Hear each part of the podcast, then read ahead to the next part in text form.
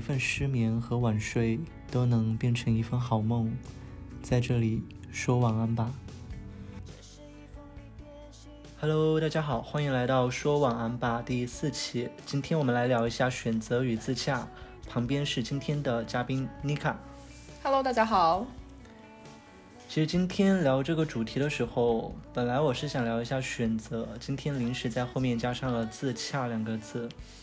因为我今天反复在思考，就是我觉得选择这个东西，它其实本身没有什么意义，它带来的是一个选择的结果。但往往我们在想选择这个过程的时候，真正很有意义的东西是我们为什么会做这个选择，以及这个选择给我们带来了结果过后，我们是否会依然坚持当初的选择。所以，可能先问一下妮卡，你对自洽有没有什么想法呢？这个词，讲实话。自洽，我其实一开始不知道它是什么意思，很多人都跟我这么说。对，但是字面意思上，就是我对他一开始的那种非常，嗯，非常可能不正确的理解，就是自己一个人对自己的现状是可以自圆其说的，可以满意的。嗯，然后呢，我就去网上搜了一下这个词到底是什么意思。呃，这个部分你有要解释吗？我有，你可以先讲一下网上怎么说。OK，网上说，简单的说，就是按照自身的逻辑推演的话，自己可以证明自己至少不是矛盾或者错误的，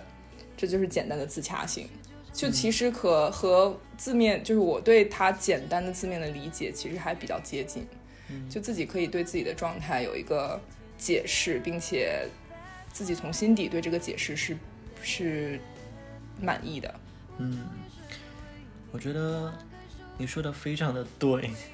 然后我可能接下来一分钟啊，接接下来一分钟学术时间，下午我也很规整的去查了一下这个词，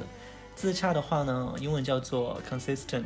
那 它在最开始是在数理逻辑里面的，是在模型论里面的，它描述的东西是说，如果我们要去针对一个对象去。呃，把它的描述集和它的陈述集给它描绘出来，那这个和我们描述的对象其实是不会产生矛盾的。这个是自洽在数理里面产生的意思。那在当下现代哲学里面，大家讲到的自洽其实是一个信念集。有一句很有名、网上非常非主流的话，叫做“我若自洽，你奈我何”，就是有很多决定它可能就是错的。很多人会跟你说这个决定它不适合你，但是你在这个时候你会跟自己讲，即使这个决决定呢它带来的结果不好，但我依然能够承受这个结果，我是自洽的，所以别人拿我没办法，我自己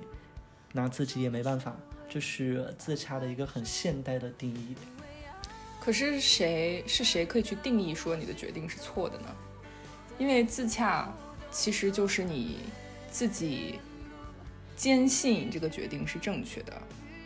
那你可能会在，因为你最了解自己嘛。别人跟你讲你的决定是错的时候，他可能只是很片面的了解了一部分或者一小部分。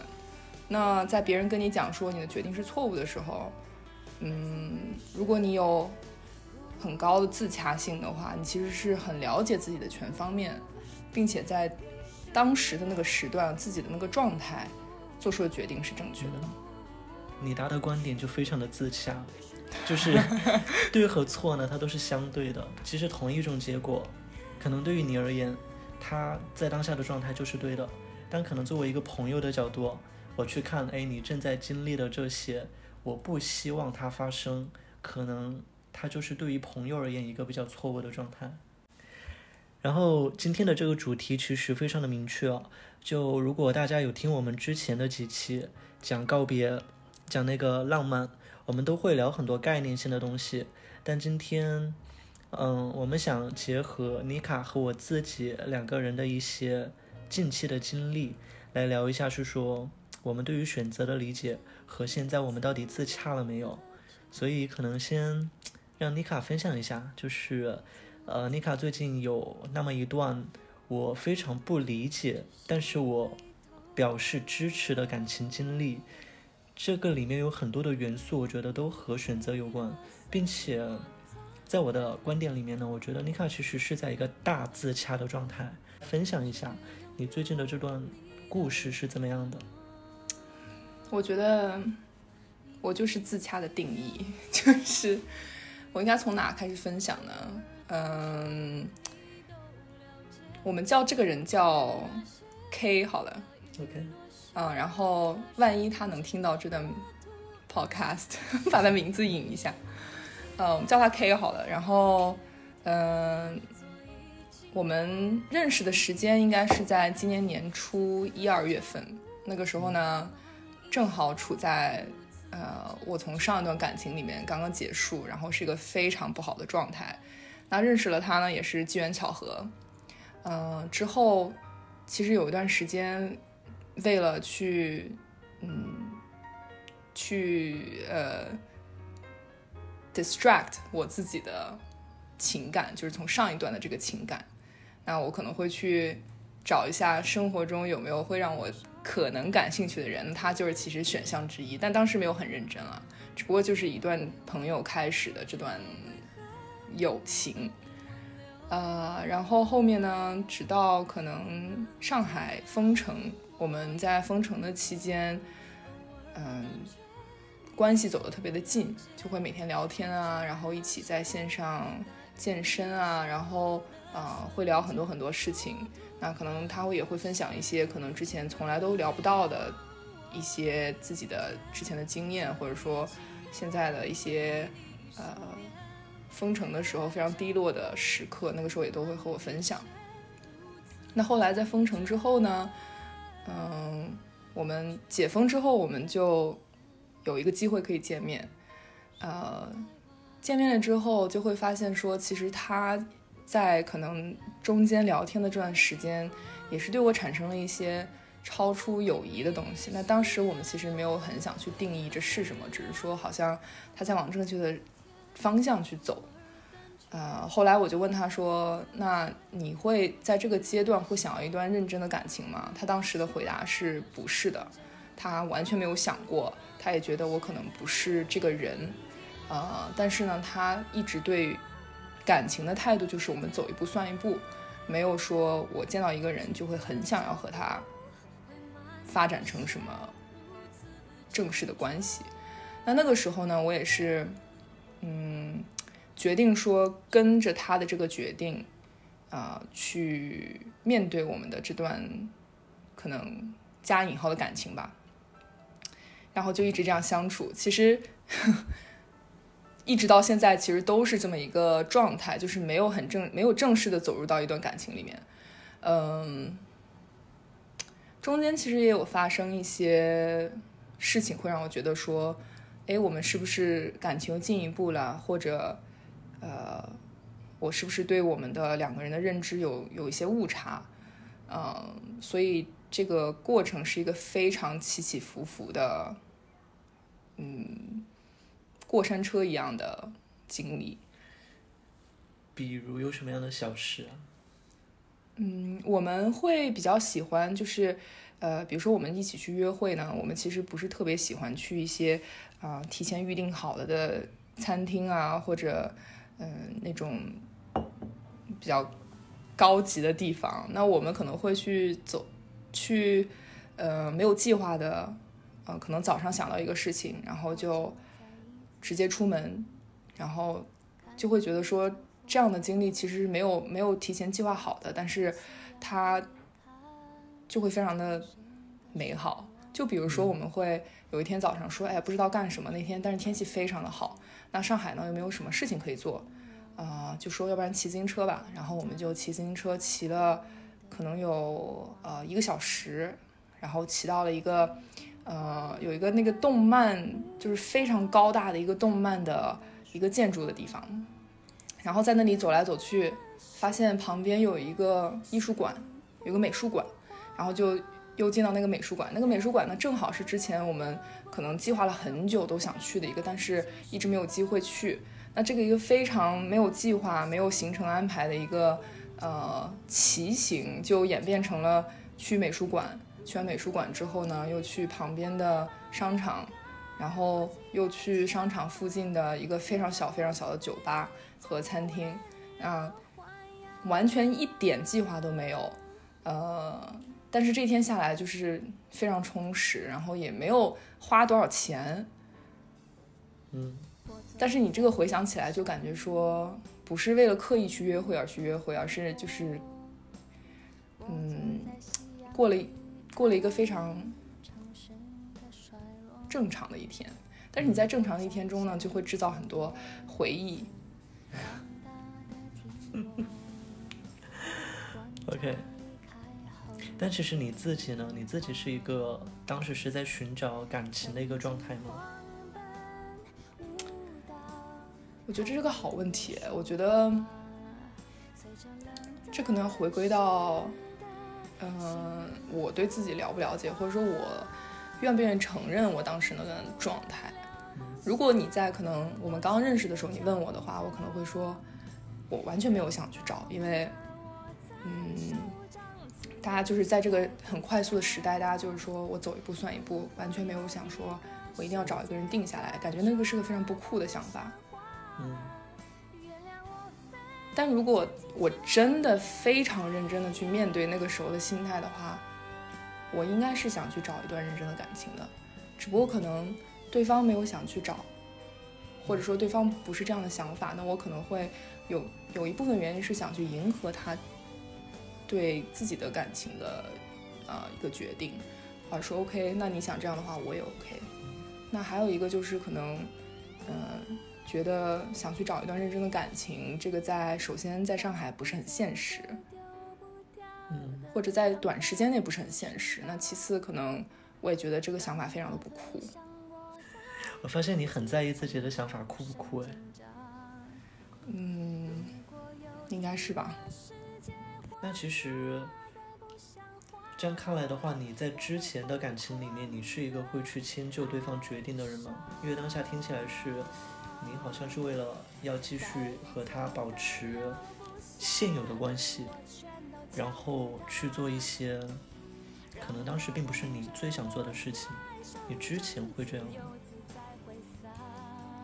之前会，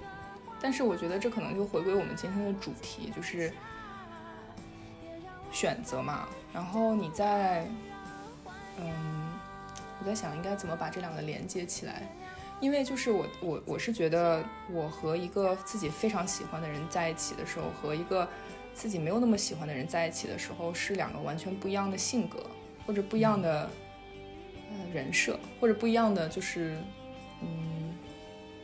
version。OK，嗯，然后你在遇到一个自己非常喜欢的一个人，但是那个时候呢，可能会有很多很多的信号告诉你说，这个人可能不是一个会对你非常好，或者说和你会非常有未来的一个人的时候，你这个时候其实是需要去做一个选择的，是想要成为呃之前的那样的自己，就是保持现在的状态，还是还是成为。呃，当你在和自己很喜欢的一个人的时候在一起的那个状态。那我自己单身或者说没有，嗯，生活中没有自己很感兴趣的人或者很喜欢的人的时候的那个状态是非常独立的，就是你想象一个上海新社会独立女性 是，的样子。那那个时候呢，可能就会做一些决定，是为了自己。啊、可能会优先自己，prioritize 自己啊、我开心我才会去做一个事情。但是当遇到了一个喜欢的人的时候呢，嗯，并且决定自己是会为了这个人而去投入感情的时候，就会发现说我的状态就变成了，我会优先考虑这个人开不开心，会优先看一下他想要做什么事情。那我的开心的来源就变成了他的开心，才会让我会觉得很满足。所以我觉得这要看时间段的，就是，呃，当然这个 K 是我非常喜欢的一个人，所以在做一些决定的时候会优先考虑他的感受。嗯那我觉得中间其实作为旁观者，你们两个一直很矛盾的一点就是，就你们两个的相处，我们看下来都是以情侣的模式的。就我们这边的人呢都知道他嘛，那我相信他那边的朋友圈也都知道你。那同时，我们也觉得你在这个关系里面是有一些负面情绪的。就大家可能会时不时的都问你，你最近状态怎么样？那有没有是说有下一步？但通常对于一个人来讲，至少对于我熟悉的大多数人来讲，你在这样的一个负面情绪里面，你是会及时止损的。但好像你不是，也就是你很清醒的知道，这个状态呢，可能它没有特别的健康。那它朝向的方向的话呢，可能不会带着你去到一个大家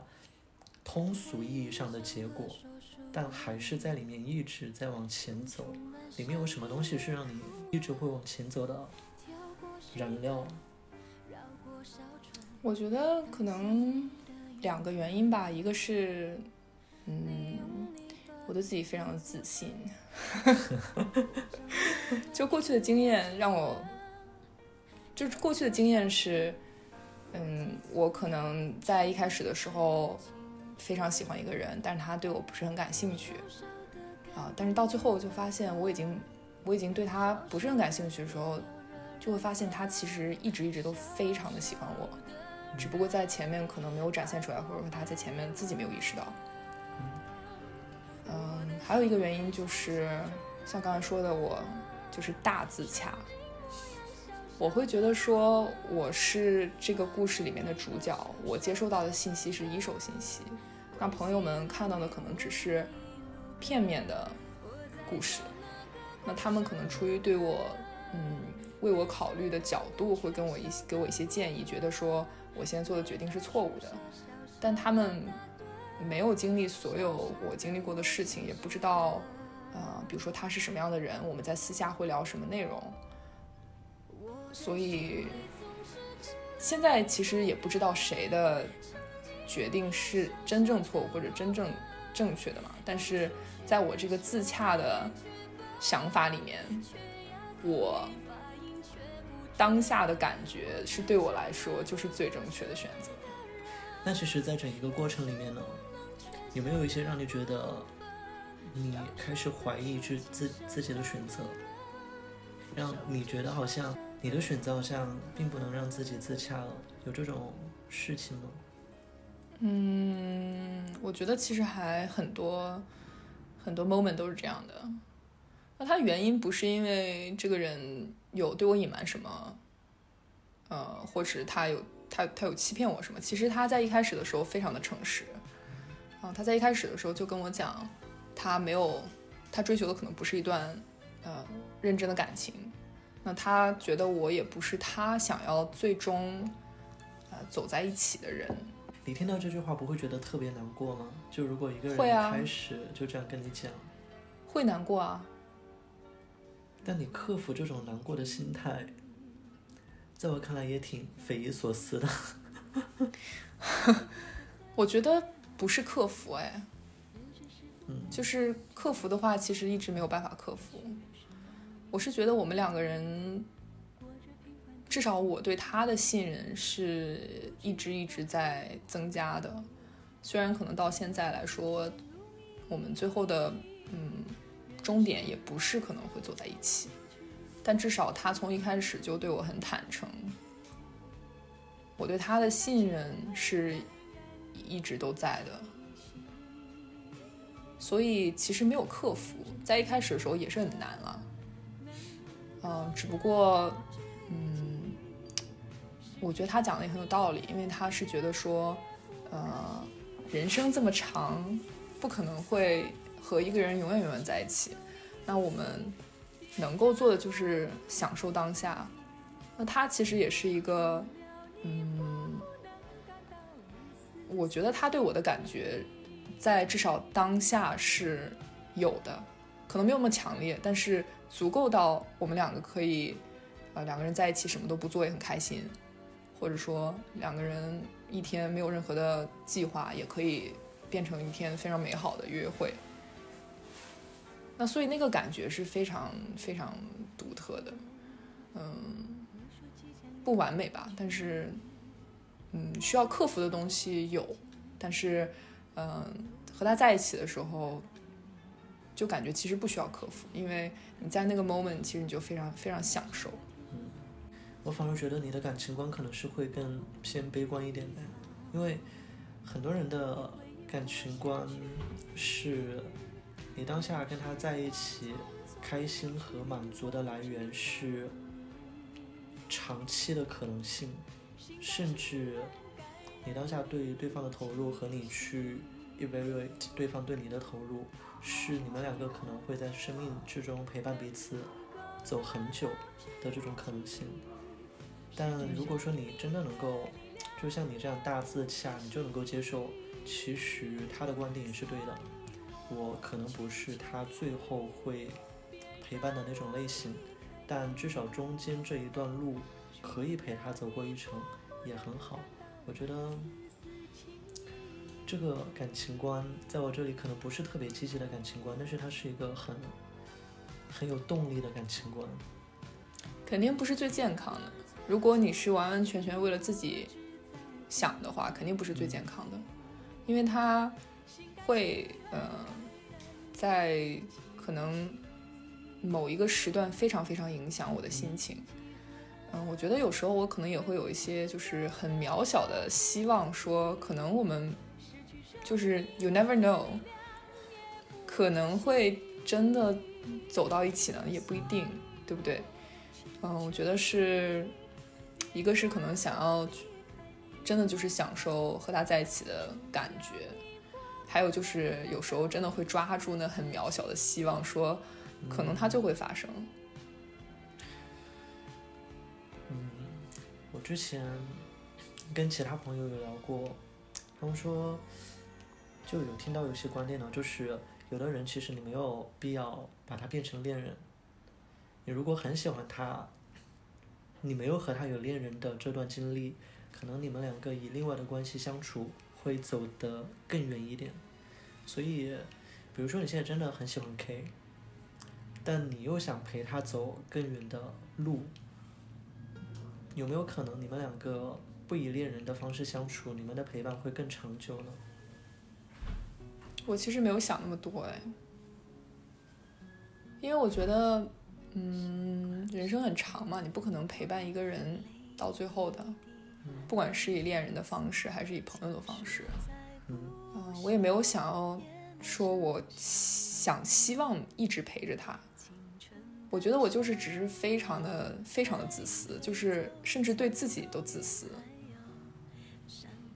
就是想要那当下的那个快感。我有时候觉得，就是和他之前嗯在一起的时候。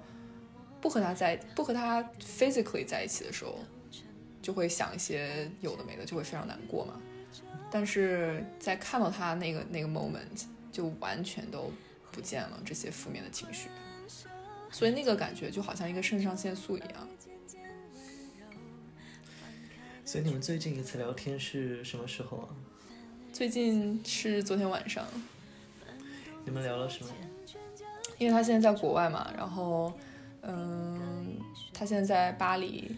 那昨天晚上应该是他的下午的时候，他就在巴黎到处的走路，到处转。然后他突然跟我讲说：“我要五分钟之后和你视频。”然后五分钟之后他就拨过来，然后是他在巴黎铁塔下面，在那个那个地方想跟我想跟我这 real time 的去一起来看巴黎铁塔。然后后来，嗯，电话挂了之后，我就我就睡觉了。睡觉之前呢，我就跟他说，嗯，多可以多拍一些照片给我看呢，因为他后面可能还有一下午的行程。然后我今天早上看到他，可能很久很久之后才给我发了信息。他跟我讲说，昨天为了跟我视频，把他最后最后手机的流量都用完了，然后他就回家也找不到回家的路，然后回 回家用了很久的时间，但是。他还是很开心，能在那个时刻跟我分享他看到的这些景。虽然是第二次听这个故事了，但是我依然觉得很难过，因为在想啊，就是你们两个其实，我觉得在那个时刻，他想要跟你去分享的那个瞬间，你真的在他心里面是一个很特别的存在。那那么特别的一个存在。你们依然不能够在现阶段把对方放到彼此的未来里面去做长线计划，我觉得这对相处来讲，特别是对当下来讲，其实是很多的割舍、牺牲和，就至少对我来讲是蛮难受的情绪。而且，其实这有个小插曲，因为我现在的心心态呢，是我可以为自己做长远的计划，不去考虑他。那之前其实不是这个样子的，我其实，在很长一段时间都会自己告诉自己说，如果他想要做什么，我肯定是会。先优先他的选择，如果他觉得说我们后面是可以走到一起的话，我一定会按照他对人生的规划去做一些决定的。那这个是我非常之前从来没有跟人分享过的一个非常小的心思，因为首先我觉得这个心思太卑微了，就是你的对，觉得就是不酷，就是不酷。首先我是觉得这个想法非常的不酷，其次我觉得我们走不到一起，所以这样想的话也没有任何的意义。所以就只是可能，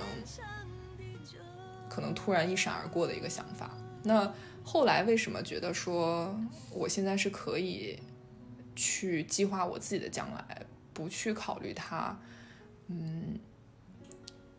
可能也是因为，嗯，可能也是因为我觉得他在，他也在计划自己的将来了。嗯。他在计划自己的将来的时候，也会跟我想讲说他的一些想法，他想做什么。那他想做的这些事情里面是没有我的。现在听起来非常的难过，但是，嗯，我觉得这是完全非常正确的一个选择。我们两个的，我们两个的区别就是，他其实是可以很以自我为中心、很自私的去做一些决定。这个没有不好，因为我觉得做人就应该自私一点，就是应该。对自己好一点，那我不是一个这样的人，因为我对他可能喜欢到一定程度了，就不会就没办法去做出自私的决定。嗯，你觉得这是你跟他性格的差别，还是喜欢程度的差别？我不是他，我不知道，因为我不知道我在他心里的喜欢程度到底是多少。嗯。我觉得性格可能占很大一部分吧，因为如果你是把自己，嗯，优先考虑的这么一个位置的话，你可能就会强制自己没有那么喜欢一个人，因为这个人可能会影响你对自己的一些做未来的决定。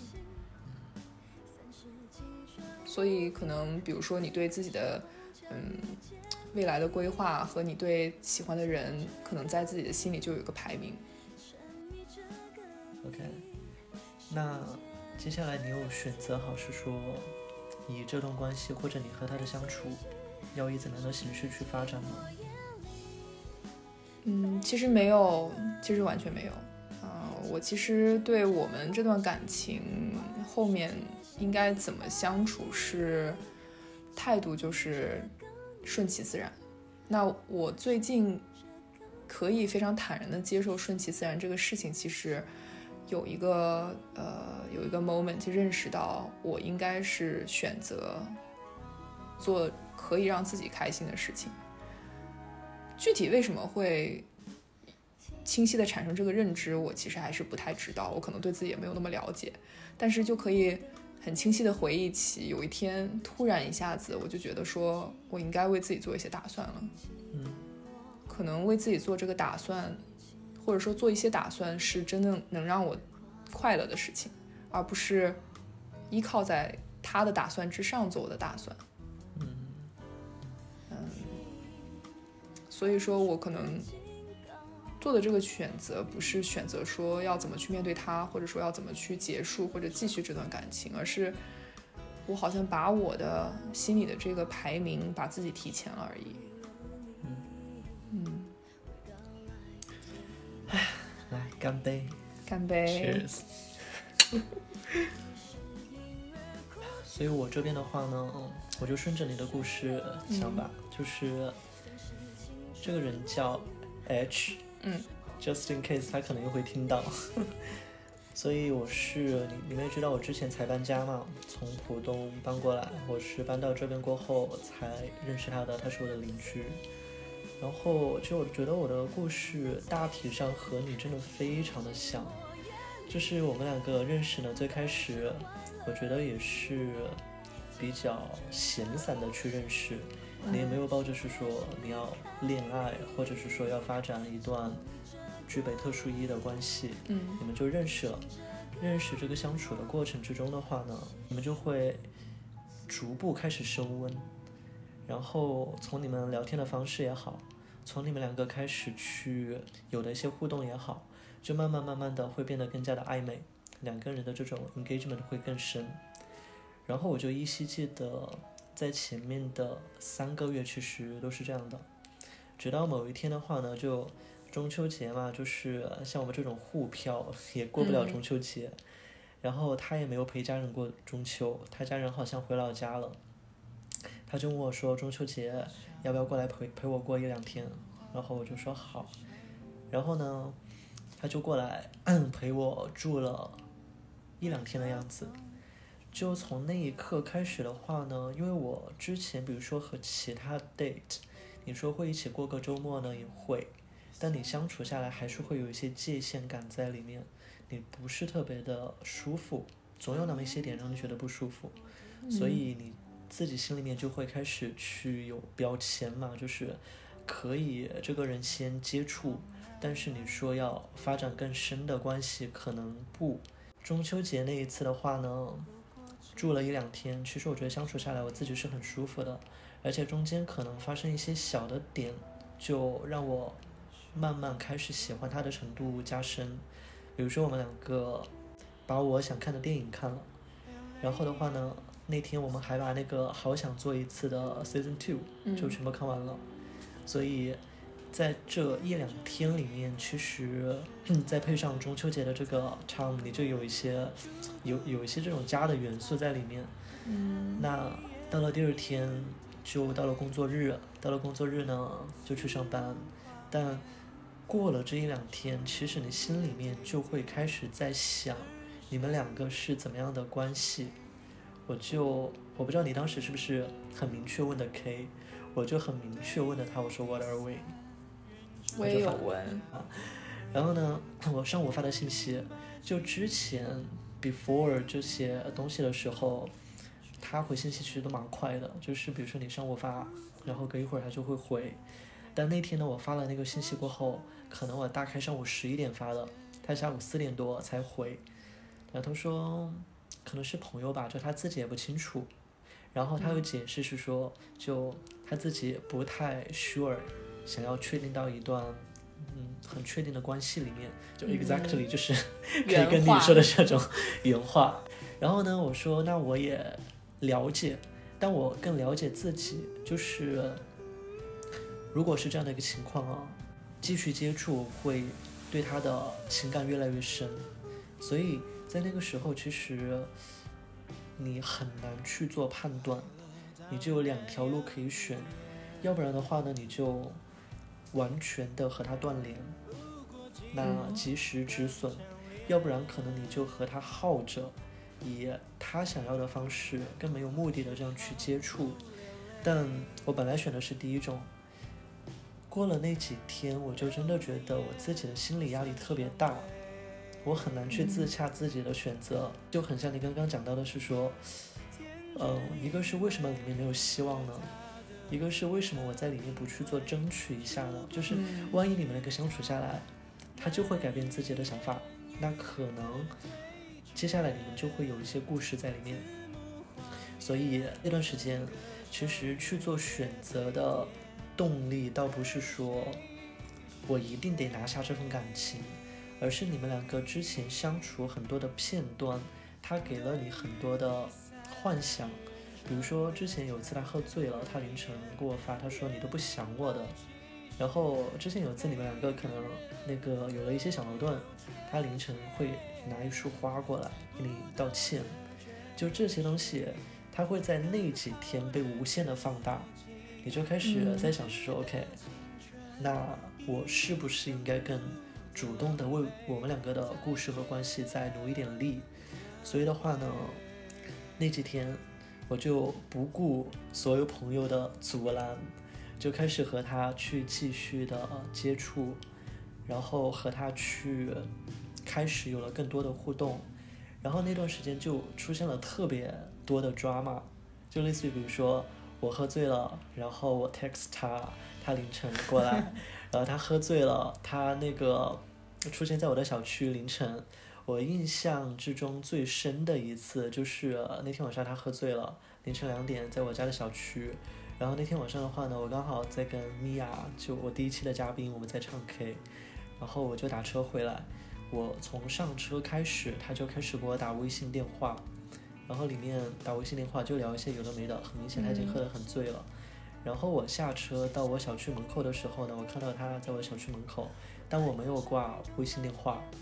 我就隔着电话看着他，我就问他叔叔：“我说你有在喜欢我吗？因为我真的很想知道这一点。就之前你做的这些东西，到底是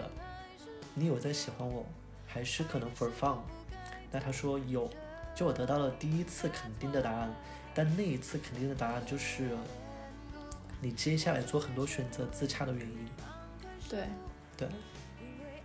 就隔了差不多两三天吧，然后。就是中间出现很多类似于这样的 drama，就那段时间整个人的状态特别不好，就是你一直在喝酒，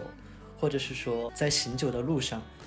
所以某天晚上好像我又是喝的有点多，然后呢我又给他发信息，然后他又过来，然后那个晚上的话呢，我们就聊了很多，我就问他是说你要不要认真的考虑一下我跟你的关系，就不要说的那么绝对。然后他经不住我的软磨硬泡，他说好。然后呢，因为那天晚上他在我家，他就一直在说，他说那个晚上就是他自己吃了什么南京大排档之类的。然后我说，那你为什么不跟朋友一起吃啊之类的？或者是说你为什么不找我过去吃？他说，哎，这是一个好主意哦。他就随口一问，明天要不要过来我家吃饭？我说好，但是。一般像这种情况都是第二天，比如说我们凌晨很晚睡，第二天他要去健身房，然后就会弄得特别的累，所以第二天基本上他都会想恢复能量，可能第三天、第四天都消失，到了第五天可能才慢慢慢慢，嗯，恢复过来。所以其实第二天呢，我自己脑海里面已经做了充裕的打算，就是这句话我我倒没听过。然后快下班的时候，他就给我发了一个信息，他说。呃，吃，他打了个问号，然后我说好吃，然后他说做什么吃什么，我说好，然后我下班我就过去了，因为当时我特别开心，就一个是说，嗯，我本来以为是说过去吃外卖，结果呢他要做饭，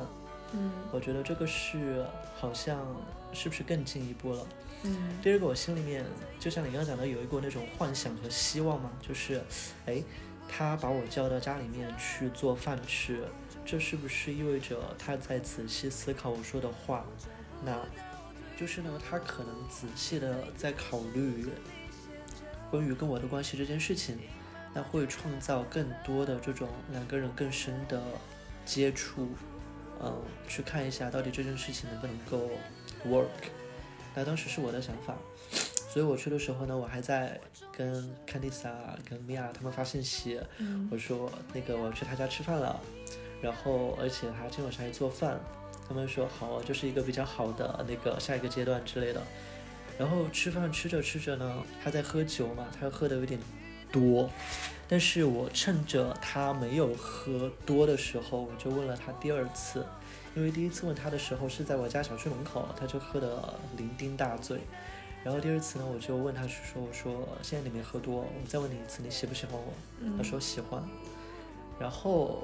他就开始猛灌自己酒，把自己灌到一定的那个醉的程度的时候，他就跟我说，他说那个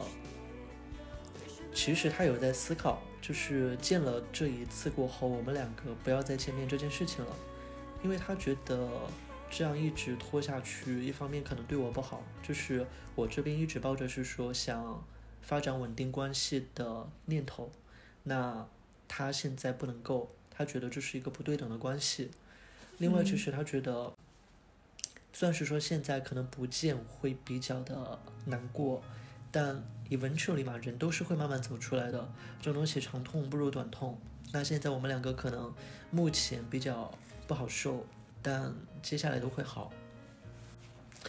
然后，在那个状态下面，我当时就就完全没有办法接受这个事情，嗯。而且这给我造成了很严重的创后，就是我清楚的知道记得哦，就是他在说这个话的时候，嗯，背景音乐放的是沈依晨的《菲菲》，沈依晨是我超喜欢的一个歌手，菲菲也是我超喜欢的一首歌，但直到那天晚上过后，就是我每当听到《菲菲》这首歌，那个情绪 都会上来，就是大 trigger，对，就是你好像不是说这个菲菲一放出来，你就会想到那天晚上的情绪，然后你就会多 emo，而是有一点被动反应。嗯你一听到这个旋律，你下意识的就有一点点难过。你当然也不会想到那天发生的事情，但是这种情绪是自己起来的。嗯然后后来的话呢，就是我和他一直在拉扯，中间就像你说的，就是你会抱有很多小的希望去推进嗯这个过程。想来想去，好像他也没有给我做过什么特别值得讲的事情，嗯但就是那种很小的，就我都还记得有，比如说那天晚上我喝醉了，他接我去他家，然后晚上他跟我说，他说你睡不着的话，把我推醒。嗯然后有一次我们两个睡得很晚，但是我跟他说我早上九点钟要开会，然后他就八点钟定了个闹钟起来给我做早饭。然后呢，我跟朋友有一次在打电话，我说你们吃晚饭帮我点一个那个丸子汤，我比较喜欢喝。嗯后来他跟我聊天，他还跟我讲的是说，哎，你喜欢吃那个丸子汤，就是这些小的 moment，他就支离片碎的支棱起来，让你去对自己的选择自洽。就每当你知道周围的朋友都很理性，大家都是那种大通透的感觉，嗯他们都会跟你讲是说，哎，这个人，比如说成长环境不一样，然后可能是说大家三观体系甚至都不一样，共同话题也不一样，那两个人的相处其实没有那么合适。他也跟我说过同样的话，他说我跟你其实没有那么合适。但其实，在我看来，合适是两个人在一起，特别是在我们的关系里里面呢，比如说像直男直女，你们要去组建一个家庭，这个里面能够牵扯到很多合适的因素，就门当户对啊，两个人开始要为之后的生计去不断的努力啊。但至少在我看来，我们的关系里面，合适它没有那么重要，它可能是在我看来最不重要的。但当下你源自于喜欢这一份很就很原始的这种感觉，它就能够帮你去自洽很多你当下的选择。即使这些选择，我自己回头来看呢，就是有的人也确实，我觉得当下没有给我带来让我变得更好的一些事情和方面，但在这个过程里面，你就觉得，即使那么多的负面情绪，即使那么多不好的事情，即使那么多的多的朋友跟你讲，哎，你不要选，就不值得，但你依然很自洽，你依然觉得这个选择，我就是想做，我就是一定要做。他有说过觉得你们两个不合适吗？有，就是在他家的那个晚上嘛，我们两个一边吃东西一边就在聊，他就在讲是说那个我们两个没有那么合适。就 basically，我觉得和我朋友说的观点也一样，就是两个人的成长背景呐、三观呐，可能都不是特别一样，所以在他看来，他和我就没有那么合适。所以你其实把他的观点也都自洽掉了。就如果你问我，我跟他合适吗？我肯定也会说不合适。但我觉得合适这个东西，它是一个伪命题，它背他背负了太多的社会逻辑。就大家在谈谈论合适的时候，都会把它标准化，比如说两个人的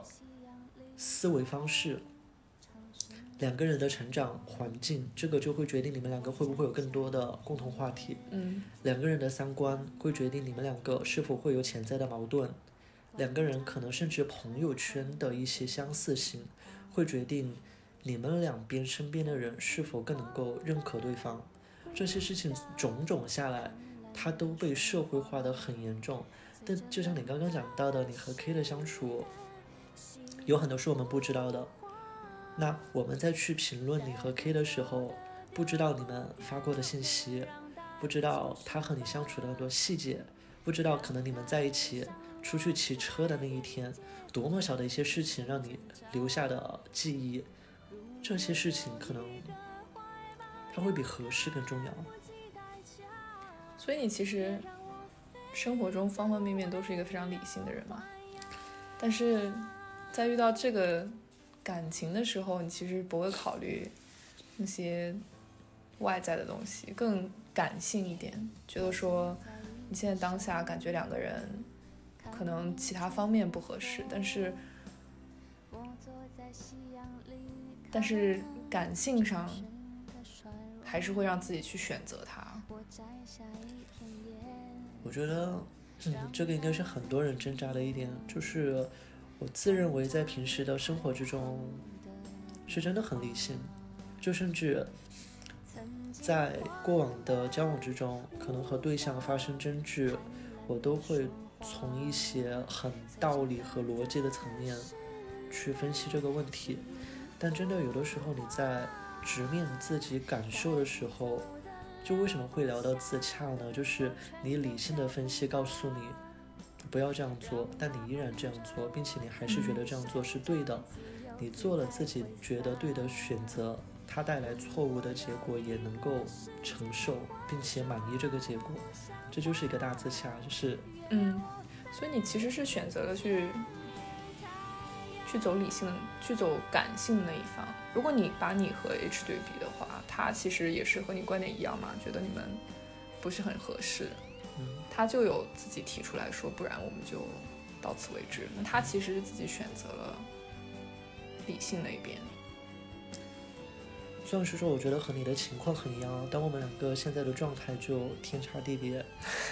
就是你们呢，昨天晚上还在看那个埃菲尔铁塔，我们可能就是已经差不多两周不联系了。所以你说现在我跟他的状态是怎么样，我也讲不清楚，有可能已经是陌路人。你说之后还会不会再见面，也不知道，有可能会，但也有可能不会。你说现在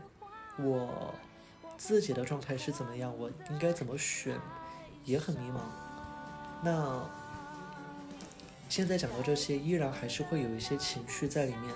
但这个情绪并不是说你还有多浓厚的感情在这一段关系里面，而是其实这里面的选择，为了要要让他自洽。你得付出更多的情绪成本，因为这里面在我看来不合理的事情太多。比如说一个人为什么会无缘无故的消失？